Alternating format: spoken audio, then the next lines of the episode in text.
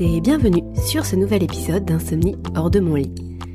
Un épisode un petit peu d'actualité cette semaine puisque nous allons changer d'heure ce week-end et, euh, et, en fait je vous ai jamais parlé du changement d'heure sur le podcast.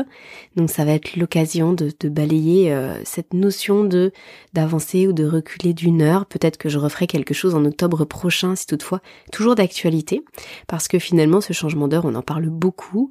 Euh, il avait été évoqué il y a peut-être un an ou deux ans ou trois ans, je sais plus, en arrière de le supprimer ce changement d'heure et, euh, et autant que je sache, ce n'est pas encore le cas, ni cette année, ni prévu d'ailleurs pour, euh, pour euh, octobre prochain. Donc visiblement, on va rester avec ce décalage d'une heure dans un sens et dans un autre. On change ça bah, une fois par semestre.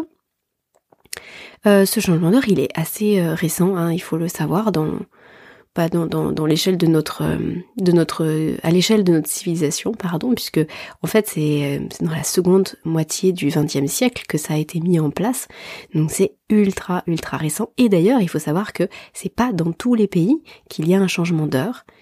Euh, bref c'est quelque chose qui d'après ce que j'ai pu en, lire avait une origine économique pour faire des économies d'électricité en fonction de de la luminosité en été, de la luminosité en, hiver.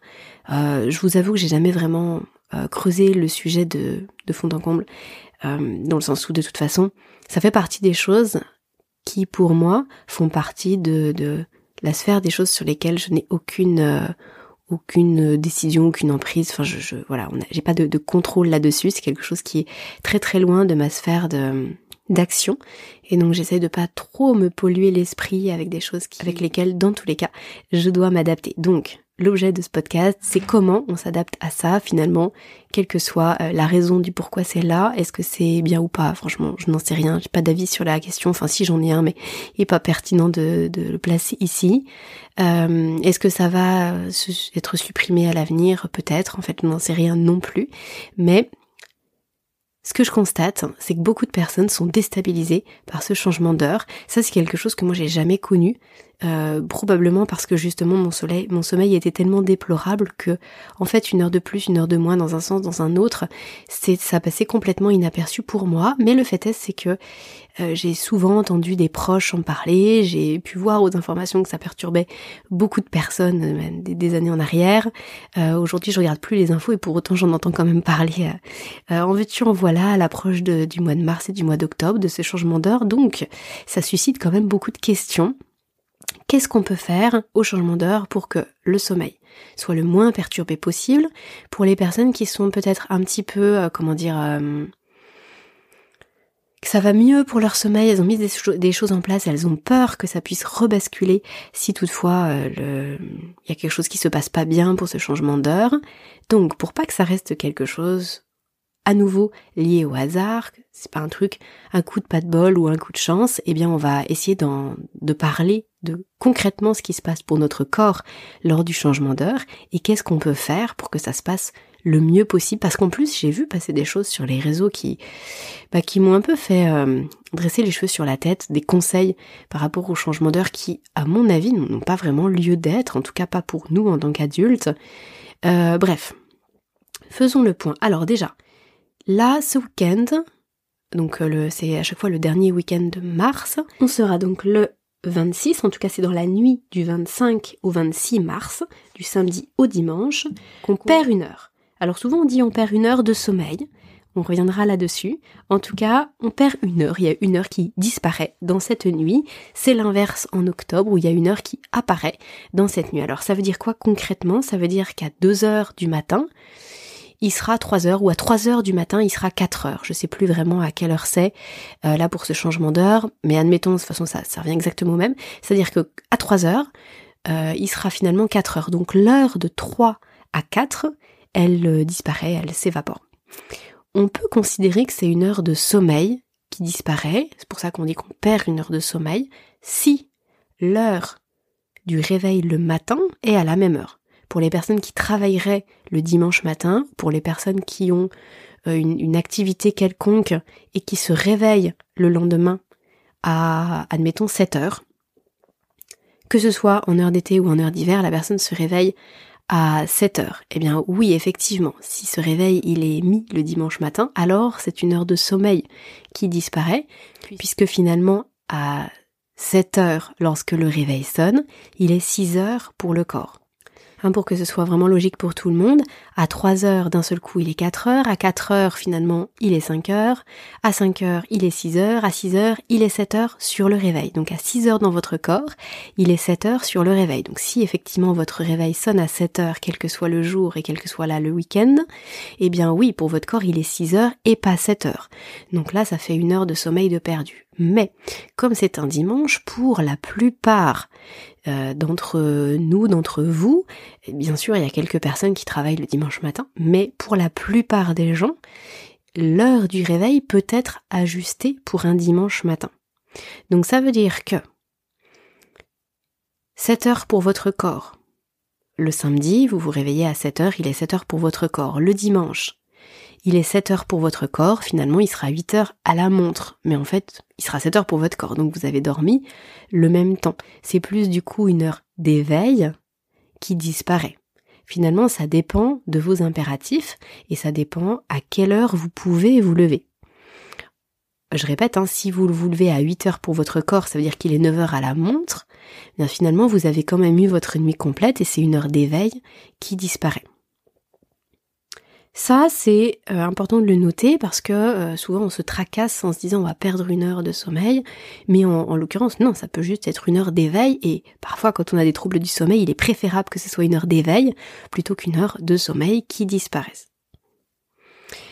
Alors, ça, euh, ce changement d'heure, ça soulève le problème de comment bien synchroniser son horloge biologique. Parce qu'effectivement, bah, même si le dimanche vous avez un petit répit et que c'est pas une heure de sommeil qui disparaît, euh, qu'est-ce qui se passe pour le lundi? Puisque là, votre réveil, bah, il sera mis possiblement à 7 heures et du coup, il sera 6 heures pour votre horloge biologique dans votre corps. Euh, donc, qu'est-ce qu'on peut faire pour que ça se passe le mieux possible? Eh bien, à mon sens, ça ne sert à rien de s'y prendre des jours et des jours en amont, puisque de toute façon, votre horloge biologique, elle se synchronise en fonction de la lumière extérieur en fonction de vos heures de repas, en fonction de votre activité physique, sociale, de la température de votre corps et aussi de la température dans laquelle vous êtes.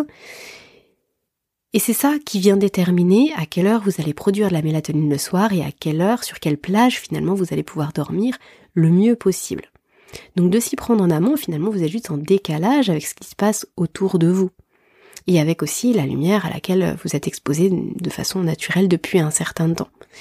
Donc à mon sens, le plus intéressant, c'est simplement sur ce week-end de changement d'heure, de prêter attention uniquement à l'heure sur ce week-end-là et pas à des jours et des jours en amont. Lorsque le dimanche matin, vous allez vous réveiller, il sera 7 heures dans votre corps, 8 heures à la montre. L'idée, pour resynchroniser votre horloge biologique, ça va être de jouer sur tous les, marqueurs, sur toutes les informations que votre corps va pouvoir recevoir, que je vous ai citées précédemment. Et c'est ça qui va faire une grande différence. On va commencer par la lumière. Vous savez combien la lumière est importante pour synchroniser votre horloge biologique. Je rappelle que l'horloge biologique, c'est euh, au niveau des noyaux suprachiasmatiques dans le cerveau. Ces noyaux suprachiasmatiques sont reliés à l'extérieur, d'une certaine façon, à nos, à ce qui se passe à l'extérieur de nous. Ils captent la lumière grâce à nos yeux et ce sont nos yeux qui vont envoyer certaines informations à notre noyau, à nos noyaux suprachiasmatiques au niveau de, de l'hypothalamus. Et c'est ça qui permet d'avoir un repère. C'est le repère le plus marqué, marquant qui peut à la fois synchroniser, mais qui peut aussi désynchroniser. Hein, on le sait, lorsqu'on est exposé à la lumière bleue sur nos écrans jusqu'à jusqu'au moment du coucher, par exemple, ça, ça vient désynchroniser notre horloge biologique et repousser la production de mélatonine, voire parfois même la, euh, la diminuer ou la supprimer. Donc on va commencer par la lumière. L'idée, ça va être de vous exposer à la lumière du jour le plus tôt possible au réveil. Dès que vous vous réveillez, vous sortez. Vous allez faire le tour du quartier, vous allez rester un quart d'heure, 20 minutes dehors. Si c'est très couvert, 20 minutes, 25 minutes, c'est bien. Si c'est, s'il fait soleil, s'il fait beau, eh bien 10, 15 minutes, ce sera top. Mais vous, prenez la lumière naturelle. Alors certains vont dire est-ce que les, lampes de luminothérapie peuvent être intéressantes? Oui, d'une certaine façon, c'est intéressant, ça aide. Mais euh, c'est dommage, en fait, de se priver de la lumière naturelle. Tout le monde y gagne d'aller prendre l'air, de sortir un quart d'heure le dimanche matin, le plus tôt possible. Là, ce que je, j'entends par le plus tôt possible, c'est n'attendez pas de prendre votre petit déjeuner, de passer une heure, deux heures à la maison. Dans un optique, dans une optique de synchronisation de l'horloge biologique, mieux vaut y aller le plus tôt possible. Parce que ça va permettre de lancer le plus tôt possible le, le, petit minuteur qu'on a dans la tête et qui va permettre le soir venu de produire de la mélatonine au bon moment et pas trop tardivement. Parce que quand il sera 23 heures à votre montre, il sera 22 heures dans votre corps. Donc ça peut être plus compliqué d'aller se coucher. Les signaux de fatigue vont arriver un petit peu plus tard le soir et la production de mélatonine aussi si vous êtes réglé sur l'ancienne heure. Donc plus on va activer tout notre métabolisme et plus on va venir donner l'information à notre horloge biologique que c'est le matin le plus tôt possible, et le plus tôt le soir, il y aura euh, production et synthétisation de, de mélatonine, et le plus tôt, on va pouvoir avoir notre pic de somnolence et pouvoir aller se coucher. Parce que c'est ça un petit peu l'enjeu de ce changement d'heure là du printemps. C'est c'est pas tant sur le matin souvent, c'est que c'est plutôt le soir, c'est-à-dire qu'à 20h, à 22h pardon, pour notre corps, on n'est pas forcément très fatigué pour les gens qui vont se coucher vers 23h sauf qu'il est déjà 23h à la montre. Donc si on se couche lorsqu'on est fatigué pour notre corps, c'est-à-dire peut-être à notre 23h de notre horloge interne, il est déjà minuit à la montre. Et c'est là où ça peut poser problème sur le lundi et les jours qui suivent on prend la lumière le plus tôt possible. Sans lunettes de soleil, on est d'accord, euh, ça paraît un peu logique, mais peut-être pas forcément pour tout le monde. Les lunettes de soleil viennent bloquer les rayons lumineux que reçoivent les yeux et on a besoin de toutes ces informations, de l'intensité lumineuse, du spectre lumineux, de l'inclinaison des rayons. Donc ne mettons pas de lunettes de soleil si on veut profiter de ces informations qui sont précieuses pour notre horloge biologique. Ensuite, euh, j'évoquais les heures de repas. Les heures de repas vont permettre, vont aider à bien synchroniser notre horloge biologique. Donc, si on peut prendre des repas décalés d'une heure, c'est pas plus mal. Des repas qui vont être à l'heure de la montre tout au long de la journée. Ça veut dire que si vous attendez d'avoir faim, que votre horloge biologique vous dise c'est l'heure de manger, il y a de la faim, eh bien vous allez possiblement manger beaucoup plus tard le soir parce que vous n'aurez pas faim à l'heure, par exemple, si vous avez l'habitude de manger à 19h. À 19h à la montre. À 19h à la montre le dimanche soir, il sera 18h dans votre corps. Donc vous n'aurez peut-être pas faim. Et pour autant, si vous attendez d'avoir faim, donc qu'il soit 19h dans votre corps, il sera déjà 20h à la montre. Et on peut décaler de ça d'une heure selon l'heure à laquelle vous mangez habituellement. Mais ça peut vous faire manger beaucoup plus tard. Pour pas être trop décalé, moi ce que je conseille souvent c'est ne pas hésiter en fait à, sauter le repas du, petit déjeuner. Si vous n'êtes pas trop épuisé, si c'est pas euh, une, souffrance horrible pour vous, ce qui peut être le cas dans certains dans certaines situations, hein, je, c'est, sans aucun jugement que je dis ça, mais si c'est possible, si vous sentez que c'est possible, ne mangez pas le matin, vous sautez le petit déjeuner, vous mangez peut-être à, à 11 heures, peut-être que vous aurez faim, dans votre corps vers 10h, 11h, il sera déjà 11h ou midi à la montre, et du coup ça, ça va vous permettre de ne pas manger trop tard le soir et euh, d'être, euh, d'avoir un rythme qui soit pas trop décalé vers l'arrière. Du coup, euh, repas adapté, lumière adaptée, la température, la température, bon, ça c'est plutôt à travers de l'activité physique, donc je vais peut-être commencer par ça. L'activité physique, si vous pouvez en faire le matin au réveil, ce serait vraiment l'idéal. Alors le matin au réveil, ça dépend ce que vous faites. Hein. Si vous avez l'habitude de faire deux heures de sport le matin au réveil, peut-être pas si évident. Mais si vous avez la possibilité de faire une demi-heure, 40 minutes euh, de, vélo, de footing, de, marche intense ou peut-être de fitness euh, à la maison ou à votre salle de sport à côté de chez vous, eh bien ça c'est pas mal. En fait, tout ce que vous allez pouvoir faire qui augmente votre métabolisme le plus tôt possible le matin, ça va venir vous permettre d'avoir un pic de cortisol intéressant le matin et ça, ça va aider à bien vous synchroniser. Et la température, ça va avec ça. C'est-à-dire que si vous avez un bon pic de température dès le matin, ça va permettre que votre température, elle puisse baisser aussi le soir. En fait, tout est lié. C'est-à-dire que hum, on peut pas vraiment isoler la température du pic de cortisone, de la production de, de mélatonine. évitez dans tous les cas d'avoir un pic de température le soir. Et c'est pour ça que mieux vaut éviter d'avoir une activité physique intense ou trop longue ou trop tardive en soirée parce que ça vient aussi augmenter votre température et c'est beaucoup plus difficile à votre corps de euh, basculer vers le sommeil lorsque la température est élevée. On a besoin que la température baisse. Ça ouvre en fait la fenêtre du, sommeil. Il faut pas oublier qu'il y a presque un degré d'écart entre 17h le soir et 5h du matin. Notre corps a vraiment besoin que la température soit plus basse pour la nuit. Donc on évite les bains trop chauds à 22h le soir pendant une demi-heure. On évite tout autant les douches froides ou les bains froids le soir juste avant d'aller se coucher parce que ça va aussi augmenter la, la thermogénèse et votre corps il va chercher à produire plus de chaleur donc ça peut aussi vous empêcher de dormir. Euh, voilà, un juste milieu. Si vous vous douchez juste avant de vous coucher, autant que ce soit une douche euh, tiède, agréable, mais pas, bouillante ou pas froide ou pas glaciale. Pareil pour les moments sociaux qui aident aussi à synchroniser notre petite horloge.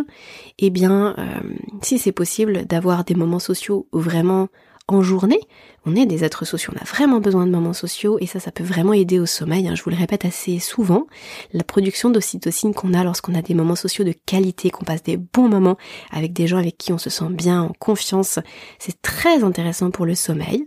Mais c'est sûr qu'il est préférable de les avoir tout au long de la journée que le soir à 23 heures. Sinon, vraiment, ça va venir maintenir notre, euh, notre corps en, en éveil, dans, dans ce bien-être-là, mais du coup en éveil. Donc ne, ne pas trop se décaler. Quand c'est la plage où on doit dormir, l'idée c'est vraiment d'être au calme, sans lumière, avec une température fraîche et sans, en train de, sans être en train de, de, de passer à un moment euh, social très actif en fait. Il y a aussi un point, donc là on sort de, des éléments de synchronisation qu'on vient de balayer, mais il y a quand même un point intéressant, c'est aussi l'état d'esprit dans lequel vous êtes lorsque vous abordez ce changement d'heure. Si vous avez la sensation que c'est atroce parce que vous perdez réellement une heure de sommeil, parce que vous avez euh, peut-être de mauvaises expériences sur les années précédentes, eh bien ça peut générer un stress et une angoisse qui va venir susciter des soucis que vous n'auriez peut-être pas eu juste euh, d'un point de vue euh, physique, d'un point de vue physiologique. Essayez d'aborder ce changement d'heure de la façon la plus douce, la plus euh, neutre possible, un petit peu comme si vous veniez découvrir, redécouvrir ce changement d'heure. Qu'est-ce qui va se passer pour vous, pour votre corps, ce week-end? Avec les conseils là que je vous ai donnés, vous allez peut-être vous dire, bah voilà, je vais faire ça, ça, ça, ça, ça. Peut-être réajuster certaines choses que vous ne faisiez pas les années précédentes et essayer d'y aller avec un regard neuf pour ne pas préprogrammer votre cerveau à ce que ça se passe mal ou à ce que ça se passe avec difficulté. Vous savez que notre cerveau, c'est vraiment un, un outil de prévision et notre corps cherche à coller aux prévisions que notre cerveau fait. Donc effectivement, si on se dit que ça va être horrible, il y a quand même beaucoup plus de chances que ça le soit. Cet état d'esprit dans lequel vous allez être euh, va, va euh, permettre que ça se passe bien ou mieux que prévu ou pas bien du tout voilà, je j'ai pas vraiment d'autres euh, mots que juste un œil neuf, un œil nouveau, un, nouveau regard porté là-dessus, en vous disant que votre corps, il a des capacités d'adaptation extraordinaires et encore une fois, c'est pas forcément votre temps de sommeil qui va en pâtir. Vous aurez peut-être une heure de moins dans vos activités du dimanche, peut-être que la journée passera un peu plus vite. Mais justement, pour que euh, cette journée, vous, n'ayez pas l'impression qu'elle soit passée trop trop vite et qu'arrivé le soir, vous ne soyez pas du tout du tout fatigué, en plus des marqueurs de, des, synchroniseurs de temps qu'on a vus, pensez aussi à faire de cette journée du dimanche une journée active pour que votre pression de sommeil soit la plus importante possible le soir. Alors je dis pas d'aller courir un marathon et de s'épuiser si déjà vous êtes fatigué, mais faites-en une journée active plutôt qu'une journée à passer devant la télévision, par exemple. Euh, aller faire une activité physique, et ça peut être une demi-heure, trois quarts d'heure. Euh, profitez-en pour voir du monde, profitez-en pour passer du temps avec vos proches, peut-être pour faire euh, le, ménage de printemps dans votre maison. Plus vous allez être actif, plus vous allez faire des choses aussi différentes, plus vous aurez l'impression que votre journée a été bien remplie, et plus le soir vous aurez à la fois une pression de sommeil et vous aurez la sensation d'une journée bien remplie, même s'il y a une heure qui a sauté, une heure de moins. Euh, et puis aussi, un dernier point où là je, vous invite à vraiment faire une place à votre sommeil. Alors là, c'est pas vraiment lié directement au changement d'heure, mais de façon générale. Faites une place à votre sommeil, faites une vraie place. Laissez-lui de l'espace à ce sommeil, laissez-lui de l'espace à cette nuit du samedi et du dimanche.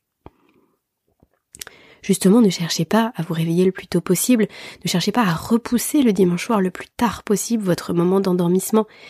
Faites en sorte que ce sommeil soit une partie, fasse partie intégrante de votre vie, de votre journée. Tout comme vous faites une place à votre temps de repas, une place à votre temps de, brossage de dents, d'habillage, de maquillage peut-être, ou de, préparation quelconque, ou de, coiffage, qui fait partie de votre quotidien. Alors oui, bien sûr, ça prend beaucoup plus d'heures que tout ce que je viens de citer, mais considérez votre sommeil comme partie intégrante de votre vie et de vos 24 heures. C'est notre, rythme circadien qui est organisé comme ça, et notre sommeil est un pilier de notre vie, de notre santé. Donc accordez-y du temps, ça fait aussi partie de l'état d'esprit, et qui fait que vous allez pouvoir passer ce week-end de changement d'heure le mieux possible. Et puis je vais conclure par euh, un rappel aussi par rapport à ce que je viens de dire. Euh, tout ce qu'on vient de voir là, c'est vrai aussi pour le, changement d'heure en octobre, qui est certes différent, puisque là il y a une heure qui, pop de nulle part, qui apparaît. Donc soit c'est une heure qu'on gagne pour le sommeil, encore une fois, par rapport à ce que je vous disais, aux critères de votre nuit, est-ce qu'il y a le réveil le lendemain matin, ou est-ce que c'est une heure d'éveil dans votre journée du dimanche qui sera euh, qui sera supplémentaire? Bon, ça, ça dépend. En tout cas, c'est toujours euh, agréable d'avoir ce temps en plus dans nos sociétés où on court après le temps tout le temps.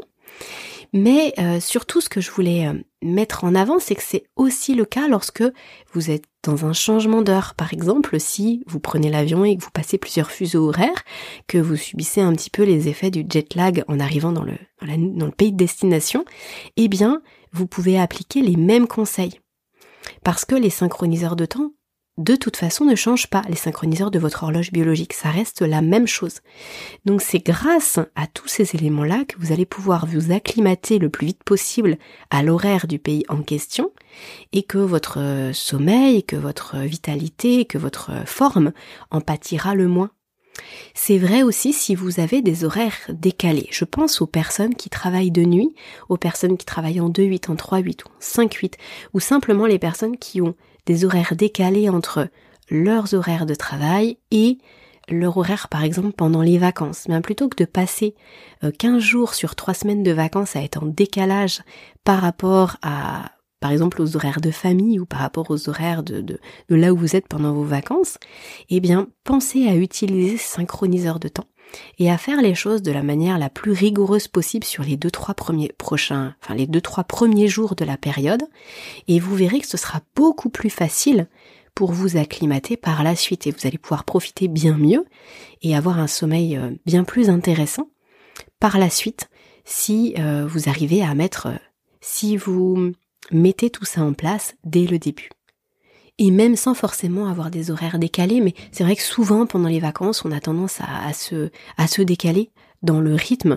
S'il n'y a pas d'enfants, souvent quand il y a des enfants en, bas âge, bon, tous les week-ends ressemblent à la semaine et toutes les vacances ressemblent au reste du temps puisque les enfants étant un peu réglés comme des, comme des horloges, ils viennent réveiller les parents à la même heure tout le temps, donc il n'y a pas vraiment de grasse matinée ou de, décalage pendant les congés, mais pour les personnes qui auraient des grands enfants ou qui n'auraient pas d'enfants, eh ben en vacances on se décale pas mal, on va se coucher vers minuit, une heure, deux heures du matin, et puis quand arrive euh, les, horaires de travail où on se lève à 6h30, c'est d'un seul coup beaucoup plus compliqué.